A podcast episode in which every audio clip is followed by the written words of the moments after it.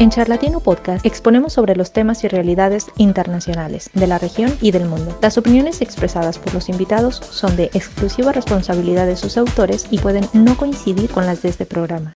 ¿Qué tal? ¿Cómo están? Bienvenidas y bienvenidos a una nueva temporada de Charlatino, tercera temporada de Charlatino. Estamos muy contentos por eso. Eh, eh, ha sido un proyecto que ha crecido año a año y ahora eh, en este año 2023 queremos continuar con este proyecto, seguir creciendo y seguir analizando la realidad de América Latina. Estamos acompañados, como siempre, con Andrés Rosales. Eh, ¿Cómo estás, Andrés? Buenas noches, la verdad es que estoy muy contento porque, como tú bien lo mencionas, bueno, este es ya nuestro tercer año haciendo eh, y, bueno, eh, comentando un poco acerca de lo que es la política latinoamericana, que ese es el, el, foco de lo que es este podcast. Y muy contento porque hemos avanzado, como tú bien lo dices, en invitados, en calidad, en comentarios. Y la verdad es que siempre da algo que decir Latinoamérica y eso es lo que nos mantiene estando acá platicando y conversando y, bueno, charlando sobre todo de los temas latinoamericanos latinoamericanos. Así que muy, muy, muy contento. Además, con, un, con invitados de lujo. Sí, ya vamos a presentar a los invitados, eh, que son dos en este caso. Habíamos, en este inicio de tercera temporada, teníamos dos posibles temas que abordar, siendo bien sincero, pero el otro que no vamos a abordar hoy, lo vamos a dejar para más adelante porque no nos hemos olvidado de Perú, que también siempre da mucho que hablar.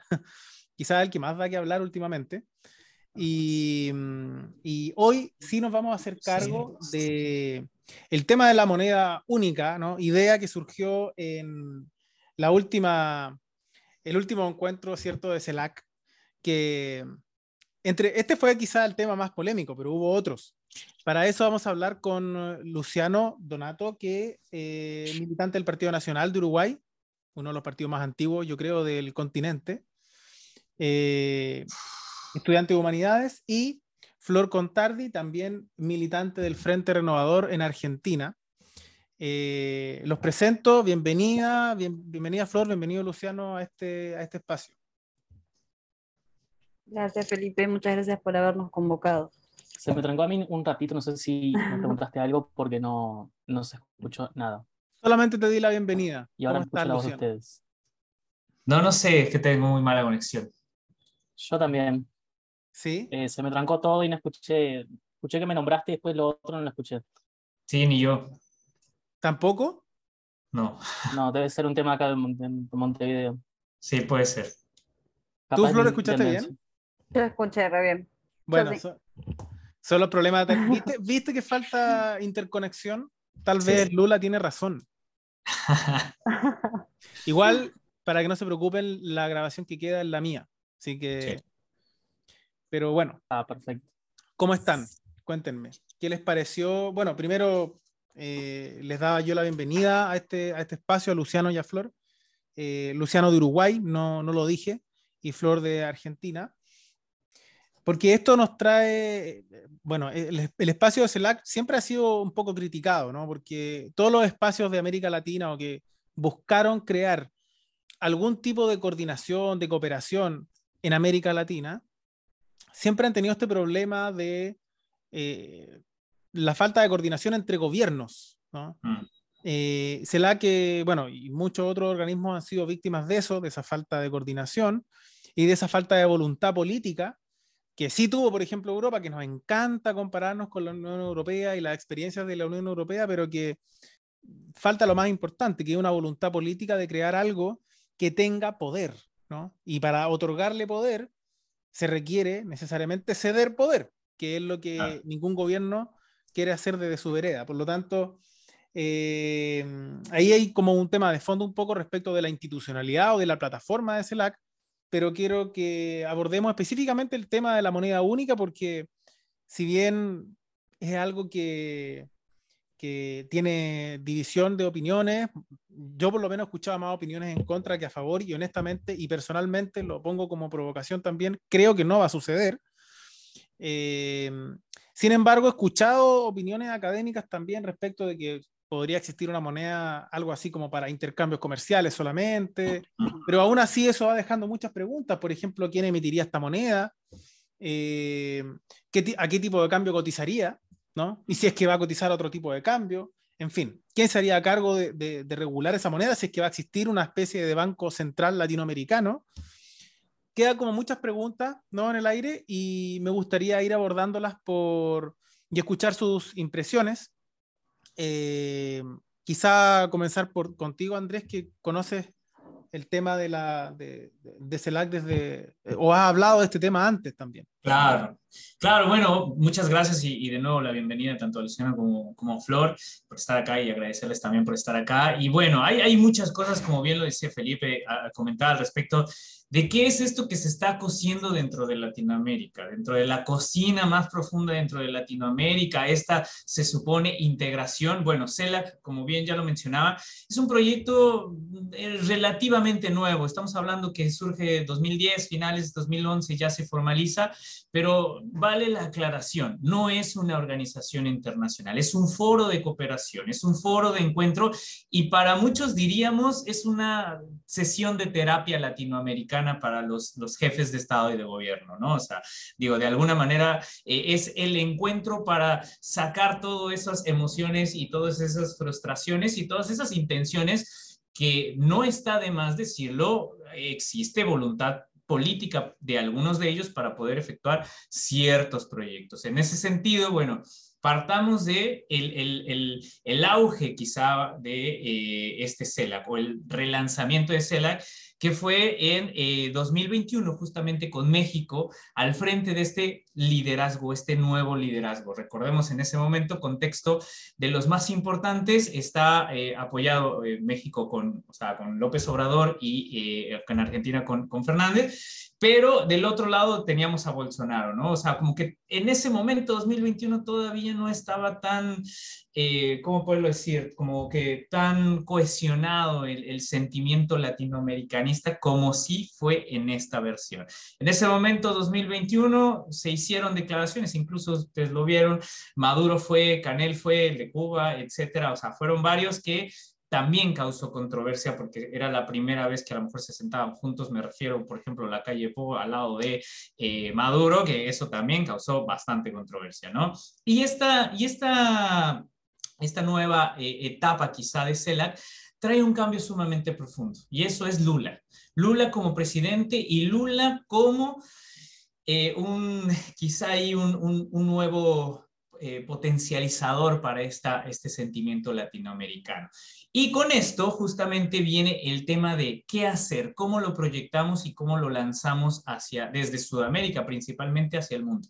Con esto, con esto de los simbolismos de integración. Y uno de ellos es justamente lo que mencionó en su momento eh, el expresidente eh, Pepe Mujica de Uruguay, de eh, tener emblemas, emblemas como un himno y una bandera. Pero entre medio también surgió esta idea de tener una moneda común. Que ojo, esto valga la aclaración para, tenerlo de una vez así eh, en la mesa, no es una misma moneda Unión Europea, no es una zona euro. ¿okay? Esto es una idea que parte desde Argentina y de Brasil, para tener una especie de tasa de cambio eh, privilegiada entre ellos. Es una cuestión meramente comercial. El tema es que nosotros, como bien lo dice Felipe, a veces nos medimos con otro tipo de integraciones que están sumamente avanzadas en lo que nosotros no podemos tener y que también de manera transversal atraviesa otras integraciones en Sudamérica como lo es el Mercosur, ¿no? Entonces, bueno, ese es el, gran contexto que nosotros tenemos ahora y que seguramente, bueno, habrá algunas opiniones adicionales, tanto por Luciano como, como, como Flor, eh, al respecto de estos países que están involucrados, de nuevo, tanto en CELAC como en la región sudamericana, incluyendo Chile, y eh, también, obviamente, eh, Mercosur, ¿no? Claro, tomó más importancia ahora también porque la correlación de fuerzas, para los cientistas políticos que les gusta hablar de eso, está más a favor de esa, de esa postura con la llegada de Lula. Entonces él como que desequilibra un poco lo que sucedía en América Latina antes, sobre todo siendo Argentina y Brasil los dos originales de Mercosur, siempre ha existido ahí una historia de eh, integración comercial y, e impulsar proyectos de forma conjunta. Eh, bueno, démosle la palabra a Flor porque eh, no sé cómo lo ves tú desde Argentina, también tú, por razones obvias, has visto más reacciones en Argentina de esto. Primero, una pregunta así como un poco popular, ¿no? Que si tú notas que esto es un tema que genere como algún tipo de ilusión en Argentina, ¿se conversa de esto? En verdad, nadie se lo toma muy en serio. Y lo segundo, ya un poco más de fondo, ¿qué oportunidades y qué dificultades ves tú en esta, en esta idea, en este anhelo?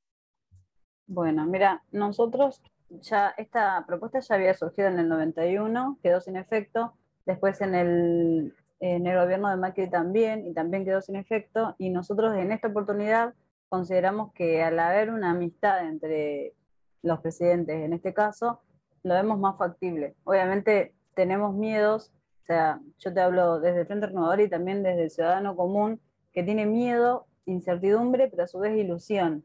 Nosotros actualmente tenemos una inflación del 95% del 2022, entonces como que cualquier cosa que venga, tenemos la ilusión de que, bueno, puede llegar a salvarnos.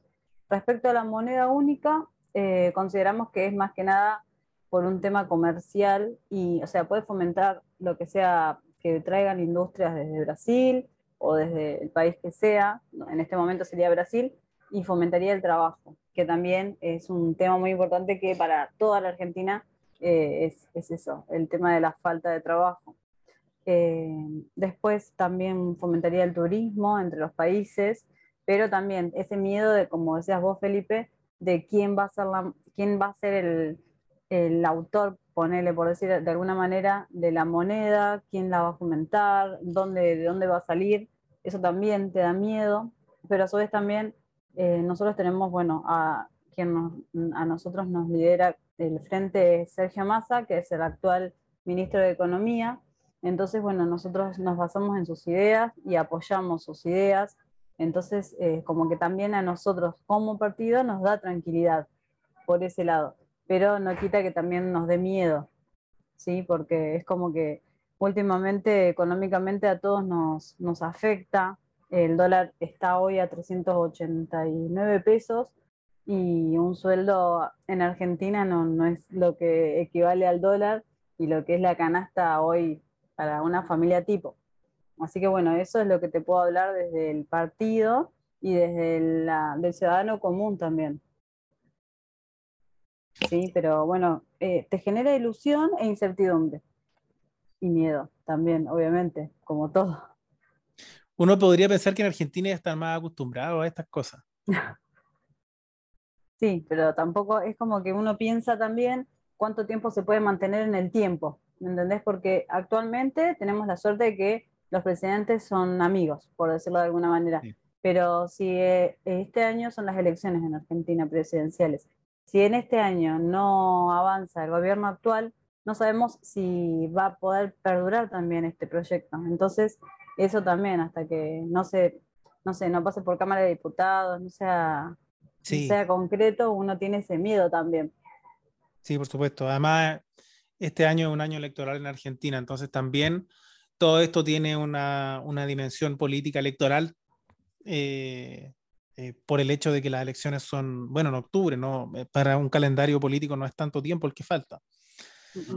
Bueno, le replico la pregunta a Luciano, ya que también eh, Uruguay es un actor importante en la región. La historia de esta idea también la involucra ¿no? con, con, lo que decíamos recién de, Mujica. Eh, ¿Cómo lo ves tú? Bien, en realidad el tema de una moneda, así como se plantea de una moneda común, una moneda de cambio con el tema de las exportaciones, no es algo nuevo, como decía Florencia, ya se ha comentado en el ambiente, en los 90 decía ella, pero yo también leía, por ejemplo, que hubo como un proyecto piloto entre Ecuador y Venezuela en la época de Rafael Correa, si no me equivoco, de país, puede ser que me equivoque, y este, mm, Hugo Chávez cuando estaba vivo, más o menos creo que unos años antes de morir, que creo que le llamaban el sucre, que era un tipo como una equivalencia de que un sucre equivalía a un dólar 25, una cosa así, y la, como que las, los asientos contables de la, de la, parte administrativa se medían en eso como para favorecer el intercambio y otras cosas más. O sea, ya han habido proyectos en la región o intentos de esto. Creo que también en Centroamérica también hubo un intento de hacer como un, eh, como un tipo de cambio unificado entre todos los países centroamericanos o algo por el estilo. Es decir, no es algo que sea 100% nuevo. Yo creo que en realidad acá pasa un poco lo que vos mencionabas al principio. Estamos como mirando mucho a Europa y estamos empezando por construir el techo antes que los cimientos.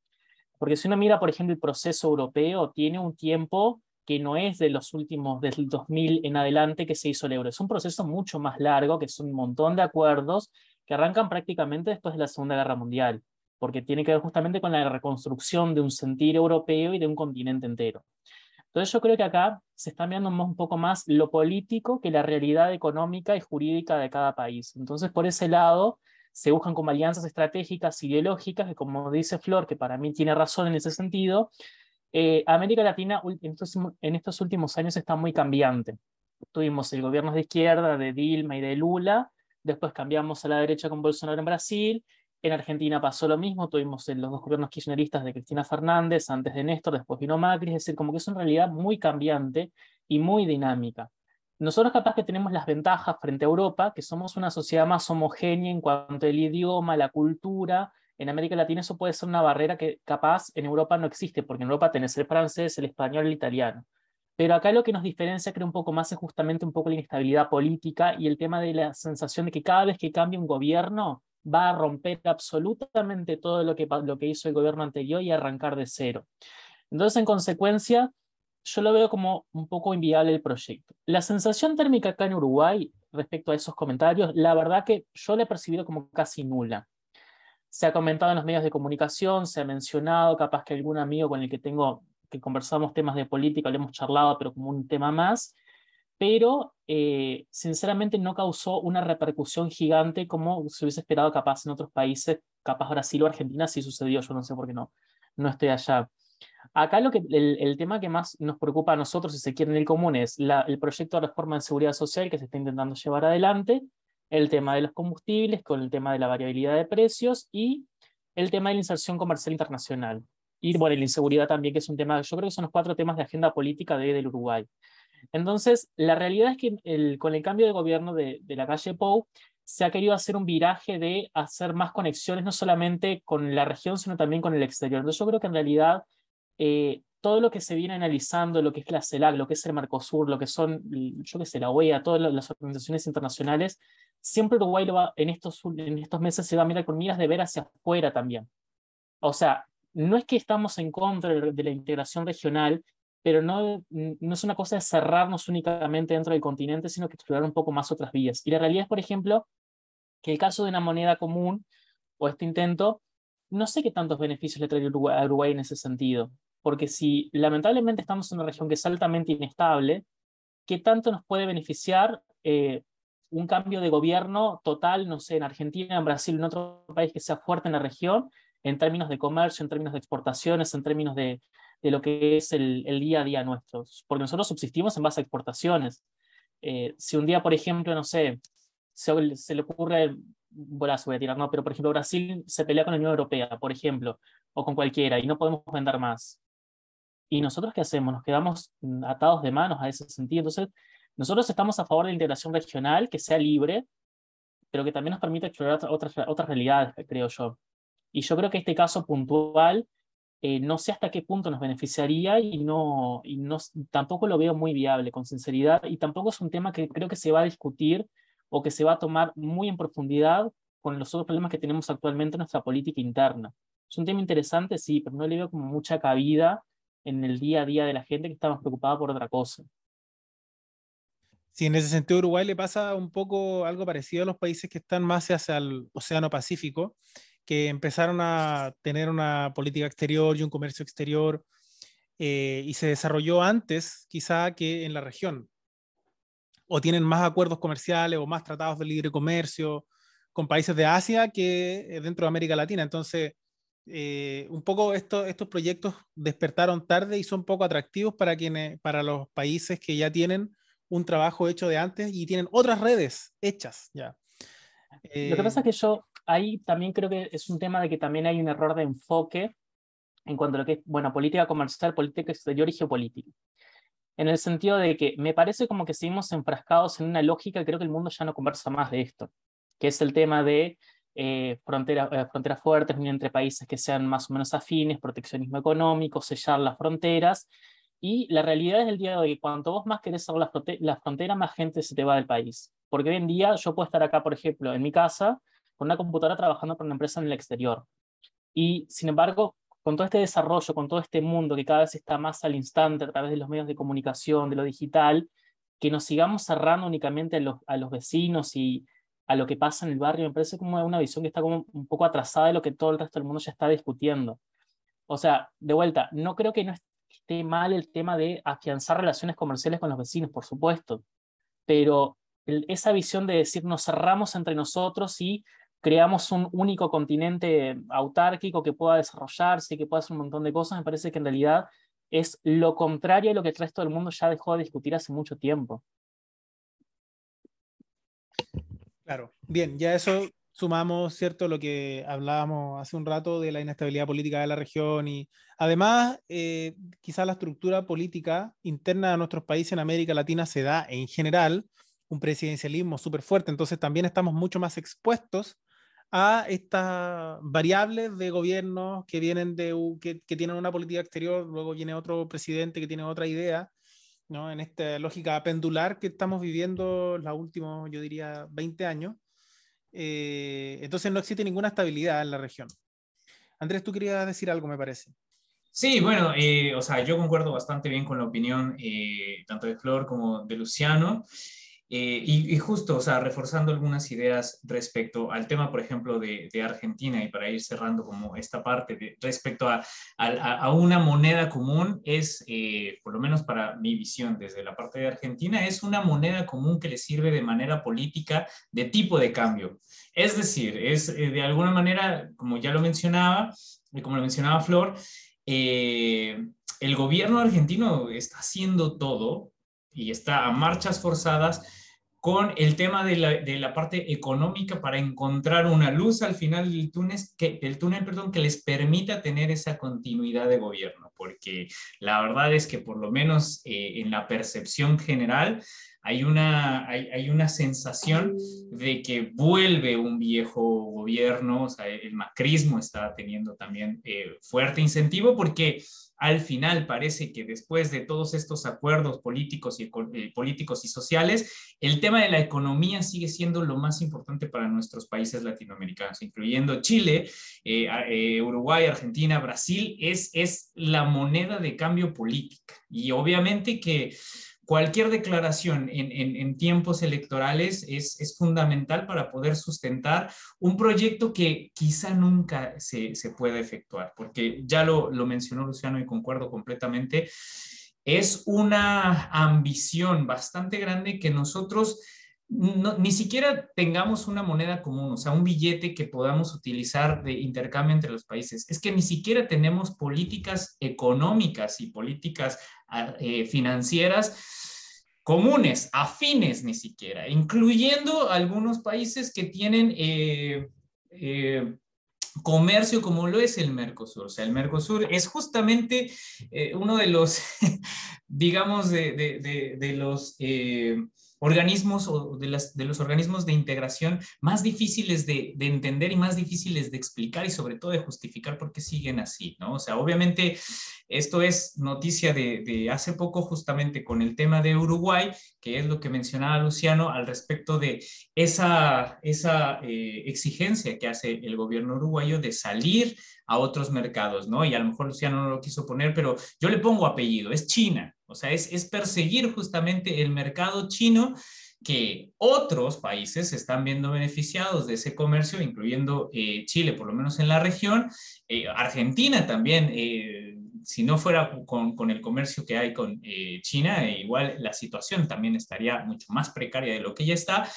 Y bueno, ¿y, qué pasa con, con, Uruguay? Si el país que, que, siempre se denomina como el país pequeño, el que está como en medio de los grandes y demás, y obviamente eh, esto es muy curioso que eh, se tenía esa esperanza con Lula para dar eh, rienda suelta a lo que fue este proyecto y bueno, ya seguro Luciano lo, lo, percibe igual que yo, que fue como una especie de decepción en el sentido de no comprometerse a profundidad en, este, en estos temas, como suele suceder en el contexto latinoamericano, y decir, bueno, sí, queremos la liberalización de algunos países como lo está pidiendo eh, Uruguay, pero hay prioridades en la agenda, ¿no? ¿Qué prioridades? Ajá. Yo tipo también, hay que hacer una salvedad en ese sentido. Que retomamos un poco lo que decíamos antes. A mí me parece que el problema de la inestabilidad latinoamericana en gran parte se debe a que la, la dirigencia política en general, y en este sentido, no por sacar bandera, pero quiero sacar un poco del lado de Uruguay, que, o sea, tenemos nuestros problemas internos, sí, pero tenemos, nos queda todavía algo de una cultura política un poco diferente. Y es el tema como de pensar un poco más allá del resultado electoral de los cinco años porque cuando ganó el gobierno del Frente Amplio por primera vez en 2005, sí, había gente que decía se acaba el país, nos volvemos como Cuba, volvemos a un comunismo, reforma agraria, etcétera, siempre está el, fantasma en ese sentido. Y la realidad es que sí hicieron reformas que uno puede estar a favor o puede estar en contra, pero la realidad es que hay algunas cosas que se continuaron políticamente, se profundizaron o se reestructuraron acorde a los, el cambio en el tiempo. Y eso también pasa en el gobierno ahora de la calle Pou, que cambió, se fue el, centro izquierda y vino la centro derecha. La calle Pou ha hecho reformas, los, las hemos implementado a través de la ley de urgente consideración, pero tampoco es que rompimos el país de todo y, y arrancamos de cero.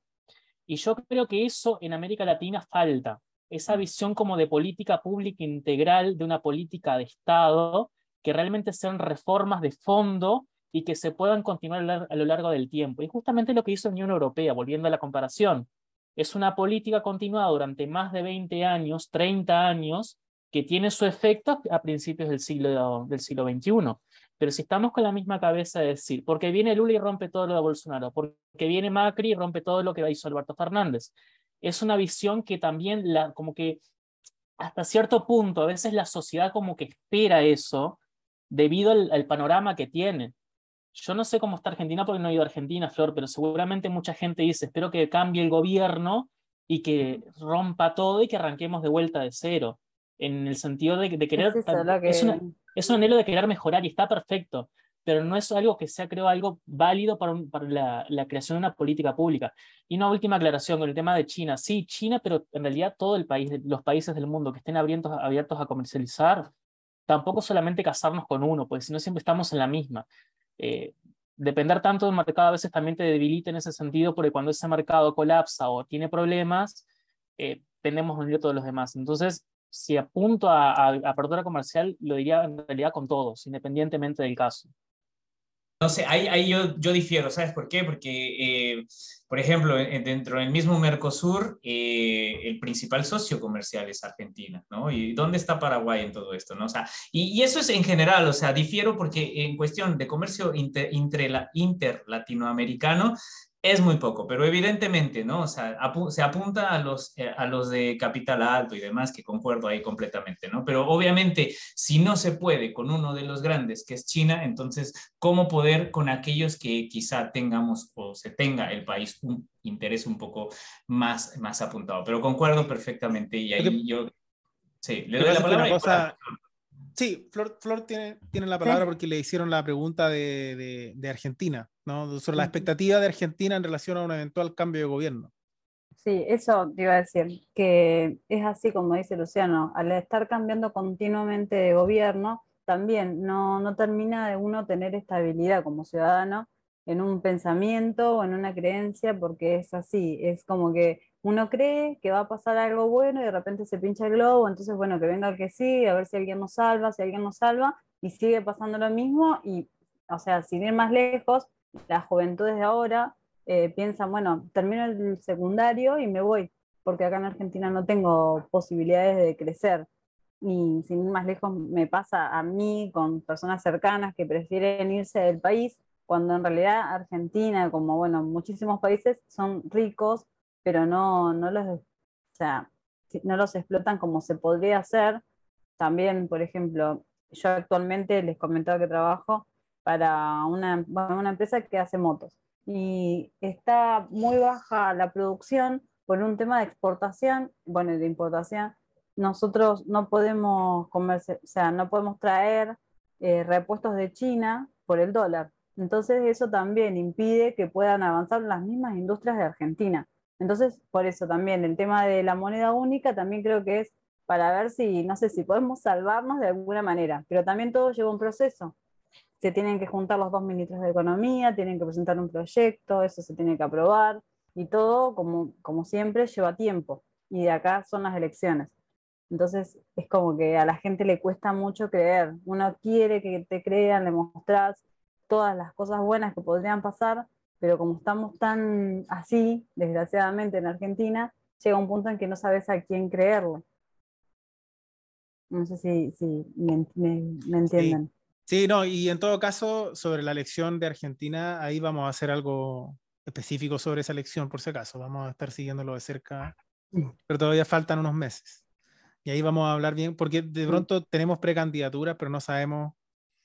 Siempre el, el, mapa de propuestas se arma cuando ya sabemos quiénes son las candidaturas y quiénes apoyan a quiénes, y ahí ya se puede hacer un análisis. Sí, así ahí ya se puede hacer un, un análisis un poquito más, más aterrizado. Pero por ahora, claro, está el contexto de y eh, incertidumbre y crisis. Habían preguntado si se habla, perdón. Sí habían preguntado si se habla mucho en Argentina de esto y sinceramente no, no, no se habla mucho. Yo este fin de semana estoy hablando con un montón de personas, tanto del frente como de otros partidos, y sinceramente es como que también la gente tiene esa incertidumbre de decir, bueno, vamos a hablar con optimismo o no, ¿qué podemos hacer? Entonces estamos todos así, hasta que no nos muestran que realmente puede ser efectivo algo, eh, nos cuesta, desgraciadamente. Bueno, para ir terminando, no sé si Andrés tú querías decir algo, pero adelante, adelante. Me quedo dando vuelta esta idea de, que lo hemos discutido antes también, esta idea de como esta variable política, ¿no? Porque finalmente hay muchos eh, presidentes, gobiernos que llegan con una idea, un proyecto, ya sea de política exterior o sobre alguna otra área, eh, pero finalmente el contexto actual nos plantea eh, instituciones que en general están más débiles que hace 20, 30 años atrás y por lo tanto son instrumentos más débiles que te sirven menos como transformación. En lo concreto, por ejemplo, eh, Pedro, por ejemplo, no tiene la misma, la misma pretensión que otros, que otros presidentes de izquierda tuvieron en algún momento en Venezuela, por ejemplo. El caso de Boric en Chile también llega a la presidencia con un proyecto súper transformador y no lo puede implementar porque no tiene poder. Em, en relación a eso, ¿cómo, ¿cómo, vemos? Yo sé que se escapa un poco a, los temas, a los límites de, esta conversación, pero creo que igual lo podemos ver al final como provocación para abordarlo también en un próximo capítulo. ¿Cómo vemos dentro de eso a Lula? O sea, es decir, Lula es eh, un... Em, eh, va a buscar eh, potenciar el, Mercosur, reformarlo, eh, buscar esta vieja idea del regionalismo clásico, ¿cierto? Como decía Luciano, en vez de un regionalismo abierto, tiene, tiene el poder para transformar a Brasil, que digámoslo es el, gigante, ¿cierto? el más importante de la región, eh, ¿lo puede hacer o en realidad va a tener que plantear una, postura más moderada? ¿Lo ven con un poder más limitado? ¿Cuál va a ser como el, la proyección de Lula como líder en la región? ¿no? Si, si, se puede homologar a lo que fue en algún momento otros líderes de izquierda en, décadas anteriores. Eh, hablo yo, Andrés. Yo creo en realidad que eh, ahí hay otro tema que, que tocas que para mí es sumamente importante y es el tema de la institucionalidad, que eso yo creo que es un fenómeno que venimos adoleciendo en América Latina en general. Las instituciones, a mi entender, los últimos gobiernos de las últimas décadas, sobre todo los gobiernos de corte más populistas, han hecho un vaciamiento de poder en las instituciones en consecuencia la ciudadanía ya no confía en las instituciones como ser el instrumento para transformar su realidad política y también hacer valer su voz y su voto. Porque, ¿qué me vas a decir a mí, por ejemplo? Que, no sé, yo pago impuestos todo el tiempo, no sé qué, no sé cuándo, si el vecino de al lado no los paga y encima está viviendo mejor que yo. Entonces también hay como una falta de, creencia en, en, el aparataje político en general y yo creo que eso se está replicando en América Latina en general a nivel de justicia, a nivel de parlamento, a nivel de políticos, a nivel de ministros, a nivel de todo. Y a raíz de eso, yo creo que el caso de Brasil no es ajeno, porque Brasil tuvo con el periodo de Bolsonaro una fuerte polarización que dividió al país en dos.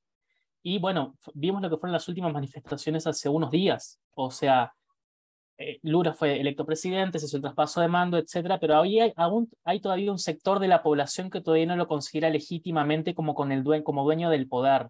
No es el mismo Lula que fue el primer, la primera vez que fue presidente. Eh, no tiene como, entre comillas, el aplauso de todo el mundo o la confianza de todo el mundo para decir esta persona puede hacer una transformación realmente integral en Brasil para sacarlo adelante.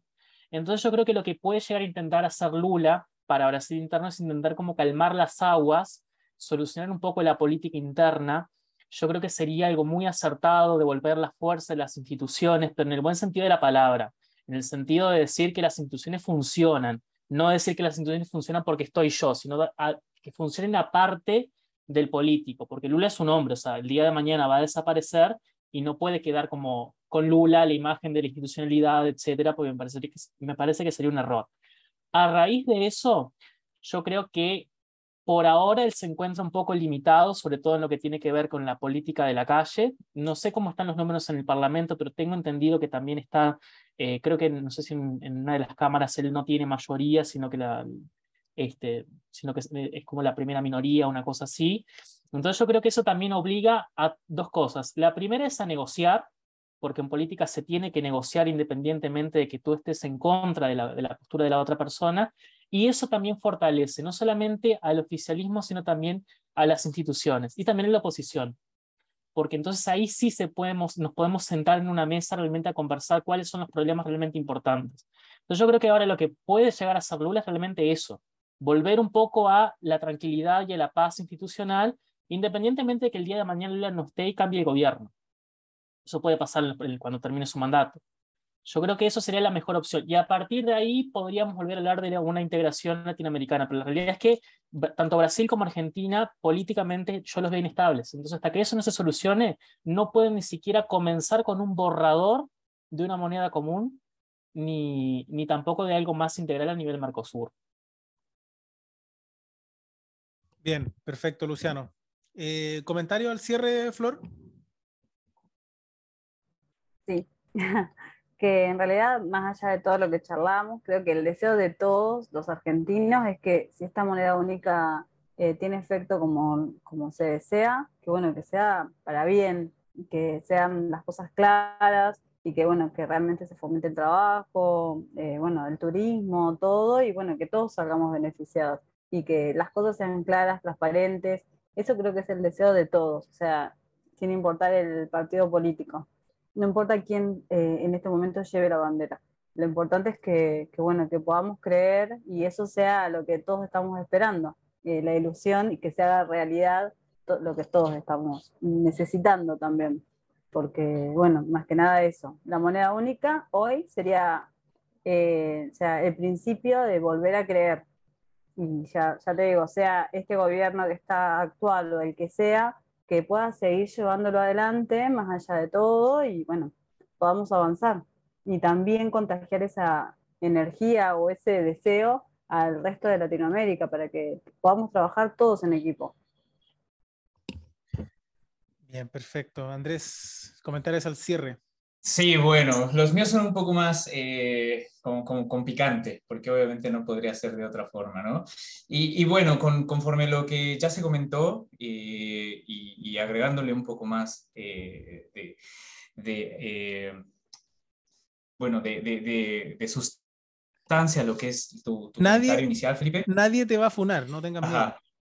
no, no, no, eso me da lo mismo, pero eso es lo que creo que cometemos el error eh, en general de Latinoamérica, porque Lula no es un mesías. ¿okay? Ningún político lo es. Y parece que últimamente lo que hacemos es tratar de, eh, eh, no sé, a estas figuras como que tienen la magia y el poder para intervenir y solucionar todos los problemas. Y eso es obviamente, o sea, con esto no quiero decir que Lula no sea carismático y que tenga cierta afinidad y un bagaje político muy importante de obviamente ya, ya dos periodos presidenciales y una historia política, o sea, increíble y que quizá pocos políticos en Latinoamérica lo tengan. Pero no es el que viene a resolver toda la situación, ni de Brasil ni de Latinoamérica, ¿no? Porque muchos, eh, muchos se han fiado de esa situación. De hecho, bueno, he escuchado comentarios de, bueno, ya, llegó Lula y entonces todo se va a arreglar por arte de magia. Y obviamente eso no va a suceder. ¿Por qué? Principalmente porque, como ya lo decía Luciano, eh, Brasil está sumamente dividido a la interna y los problemas eh, a la interna son más importantes eso ya lo hemos, no lo digo yo, lo hemos visto en la historia latinoamericana, que la integración misma de los países. Cuando tú tienes un problema doméstico, lo que vas a hacer es arreglar el problema doméstico porque otras experiencias, incluyendo Brasil, lo han tratado de solucionar por fuera, es decir, en el ámbito internacional, y no les ha resultado en nada benéfico, ¿no? Y me estoy refiriendo a Dilma Rousseff, que lo, lo intentó en su momento. Entonces, si recién su periodo inicia con este tipo de controversia, me refiero a Brasil, que seguramente tendremos que abrir un, segundo capítulo específicamente con, con esto, porque es, es, bastante interesante cómo trastoca los temas latinoamericanos, pero eh, si a la interna Brasil tiene tantos problemas para, para, para, unificar lo que es el país y uno de los más importantes, bueno, ¿cómo está en el ámbito internacional? Evidentemente existe esta, eh, este pie por, o, este impulso por conjuntar políticas comunes que beneficien yo creo que desde la perspectiva brasileña a Brasil principalmente. O sea, y eso eh, es, es, normal, no nos, no nos debemos de, de exaltar ni, ni, espantar, porque todo, incluso el, el, propio Lula lo dijo ahora que vino acá a Uruguay y que estuvo platicando con la calle Po, todos los presidentes ven por el interés nacional de sus propios países y de su propia población. Yo creo que ese es el gran error que a lo mejor cometemos desde el ámbito latinoamericano. Si podemos y si tenemos la voluntad política de seguir caminos conjuntos, hagamos ciertos proyectos y como dice Luciano, institucionalicemos esos proyectos para que den continuidad en el tiempo. Pero si nosotros no podemos eh, tener algo en común y lo forzamos, bueno, eso es otro de los de parte de lo de por qué fracasan los organismos internacionales. Y me estoy refiriendo para eh, ponerle eh, nombre y apellido a UNASUR. ¿Por qué? Lo van a ver con la bolita de cristal como llegó Lula y como fue impulsado por Lula y como ya UNASUR de hecho se dio por muerto, lo van a revivir por un capricho, nada más, ¿no? Y eso es a lo que me refiero con forzar cosas que no tienen ya sustento o que se vieron que no tiene sustento acá en cuestiones internacionales sabemos que eh, la voluntad política lo es todo, ¿no? Evidentemente, esto puede revivir hasta los muertos que ya están sepultados bajo tierra. Aún así, con esto, Como bien lo dice el... ¿Eh? Como para latino, que le dio el nombre a este podcast. Claro, y bien lo dice, bien lo dijo Luciano, o sea, al final, eh, eh, bueno, si, si no hay una continuidad con todos estos procesos políticos, eh, no vamos a avanzar o no hemos avanzado. Una cosa más que quiero agregar como un bocadillo breve es que obviamente Lula no es ingenuo. Políticamente sabe percibir que justamente arrancar con esto al inicio de su gobierno, porque, mm, a ver, Brasil es el socio comercial de toda esta parte de América del Sur. Nosotros, Uruguay, cuando Brasil y Argentina están peleados, nosotros la sufrimos, o si nos peleamos con uno con el otro, siempre en el medio de alguna forma quedamos. Entonces, yo creo que también en ese sentido puede haber sido como una jugada política para ver también cuál es el papel de Brasil hoy en el contexto latinoamericano. Con una declaración polémica como esta, bueno, ¿cuántos países como que entre comillas se asustan o quedan en limbo ante la posibilidad esa? Y creo que también eso también tiene que ver con una, eh, como una recuperación de la imagen de Brasil a nivel internacional y más todavía en un contexto en el que, como decíamos, como mencionaba antes, cambió de signo político. Y todo indica que la región toda está como volviendo, no me acuerdo quién decía la otra vez en YouTube, o, un, este, un analista decía como que hay como un, una sensación de que el socialismo del siglo XXI que venía de aquella época, Rafael Correa, eh, etcétera, como que está volviendo a Latinoamérica. Entonces yo creo que también está testeando por ahí a ver qué tantos países están al pendiente ¿no? de lo que hace Brasil. Está midiendo un poco, sí, a pesar de que yo creo que son fenómenos diferentes, pero sí entiendo el punto de que está como midiendo un poco a ver qué tanto efecto produce, qué tan grande, qué tan grande es la ola que se produce, ¿no? Que, cuál, es, cuál, es, ¿Cuál es la cadena que, que genera. Bueno, eh, Solo como último, solo como último y para que cierres, obviamente eh, está, está quedando pendiente ahí un actor que es México, ¿no? Y obviamente... Eh, Era tu misión. No, va a ser una misión para una segunda, segunda parte que vamos a, retomar, porque efectivamente hay alguien que está ahí perdido, sí. o por lo menos ausente, del cual evidentemente yo tengo algunos comentarios, pero los dejaré en suspenso para que puedan seguir al siguiente capítulo de este podcast, a la siguiente parte por lo menos. Alguien decía que primero teníamos que ponernos de acuerdo en tener el mismo enchufe, como que partamos por ahí antes de empezar a planificar cosas más, más difíciles. Eh, bien, miren, para, para, terminar también el tema de, de, la política exterior en nuestra región, también pasa mucho que se utiliza como instrumento, como, como fuego artificiales un poco, ¿no? Para distraer de cosas que están pasando a la interna. Te creo que en Brasil sí como actor más grande, México, puede ser Argentina hasta cierto punto, eh, se utilice la política exterior ya como un recurso de, poder para medir influencia, hegemonías regionales, pero en el resto de la región la política exterior son fuegos artificiales para distraer muchas veces a la ciudadanía de problemas internos, ¿no? Entonces, eh, hay poco, poco desarrollo de, de, estos temas en general para abordarlos como con políticas de Estado, ¿no? En el largo plazo y tomárselas en serio.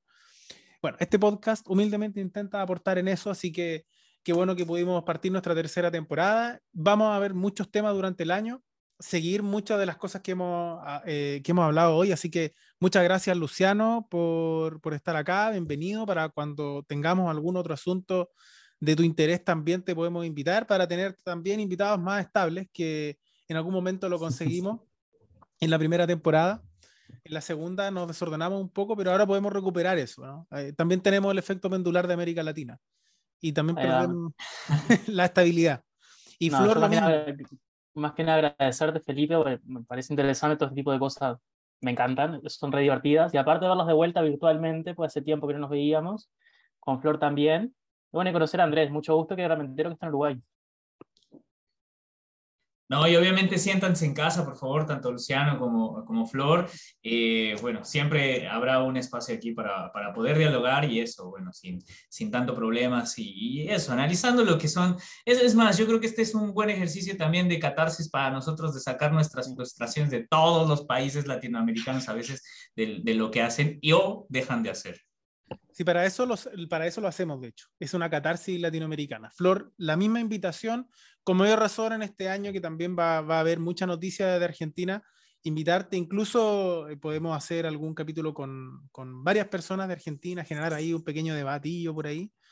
Eh, sería interesante, así que bienvenida, siéntete muy cómoda y también un gusto volver a verte. Nosotros somos gente que, nos conocemos, así que eh, para uno siempre es agradable volver a encontrarnos. Gracias, chicos. También la verdad que me pone re contenta verlos otra vez, Andrés. Eh, hola. Así que un gusto también conocerte, escucharlos, eh, bueno, verlos bien, me pone muy contenta. Nada, cuando quieran me avisan. Hay muchísimos debates de los cuales me gustaría eh, participar, así que nada, cuentan conmigo. Perfecto, muchas gracias. Nos vemos en el próximo capítulo. Chau. Gracias. Gracias, chicos.